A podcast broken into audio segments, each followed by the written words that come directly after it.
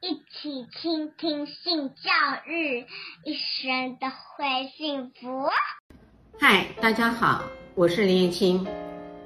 现在呢，我也跟大家一个有趣的，在国外的研究里面，把这个随意的性关系做了一个不同的定义跟分类。可能大家会认为随意的性关系一想到的就是炮友，因为我们都通常会把一夜情呃当成炮友来看，这是我们国人呢对于像这样子的一夜情就会当成炮友做称呼。可是，在国外的研究里面呢，它就分成了四类。这四类呢，当然一个就是完全的陌生人，呃，只有一夜发生性关系。我个人呢就不会把它翻译成一夜情。会翻译成一夜性，因为它没有情感。第二类呢，就是呃，他会呢，呃，想到性的时候，呃，会抠对方。比如说，呃，才刚刚一夜性，过了几小时或过了今晚，那他觉得对方跟他的性很舒服，于是呢，他就抠电话了，就找他来解决了这个性需求。第三类，呃，就是所谓的。嗯，他也还是没有情感，但是稍微的有了解的对方，就愿意呃抠对方。但是呢，这时候呢，他们经常会有加上所谓的酒精啊、嗑药啊，呃来做助兴，然后经常呃会有这些的外界介质来做这样子的一个陪伴。第四类呢，就是朋友的关系，一般的朋友，但是呢，呃没有情感的投入。可是想要有性的时候，啊，他也可以跟对方。他们呢，把这四样的分类呢做了调查，然后去发现一夜性占比最高，达到了七十六 percent，其他大概就是二十几、十三趴，嗯，percent，类似这样子的比例。在这样子的一个范畴里面，他们一个共同性就是想要性，而且呢。呃他们大多数都是以异性为主，同性的比较少。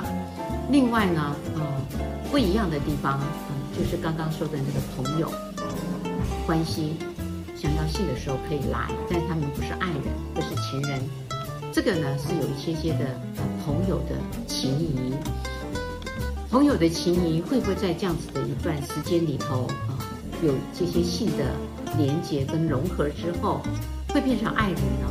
当然是有可能的，这个不会说是不存在的。大家不晓得看过《色戒》这部电影吗？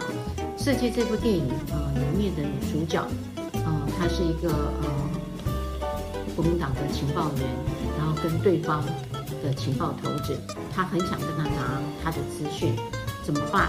当然，她就用自己的性呃来做换取资料的媒介。她跟他没有感情。他只有目的，那有没有欢愉呢？当然，在这个色界里头，我相信应该是有欢愉的。所以从这样一次一次的，那女主角呃就会对这个男性的情报头子产生的情感。在最后，呃要抓他的时候呢，他暗示他说：“我们的人要来抓你了。”得以逃走。当然，最后的结局，呃，他就被对方呃。给杀死了啊！他为情，除了贡献自己的身体以外，也牺牲了自己的生命。这部电影告诉我们，其实一夜的性也会连接成每一天的性，到后面它就会有情出来了，所以不见得不可能。当然，在这样子的一个研究里头，到底要告诉我们什么？它的贡献会是什么？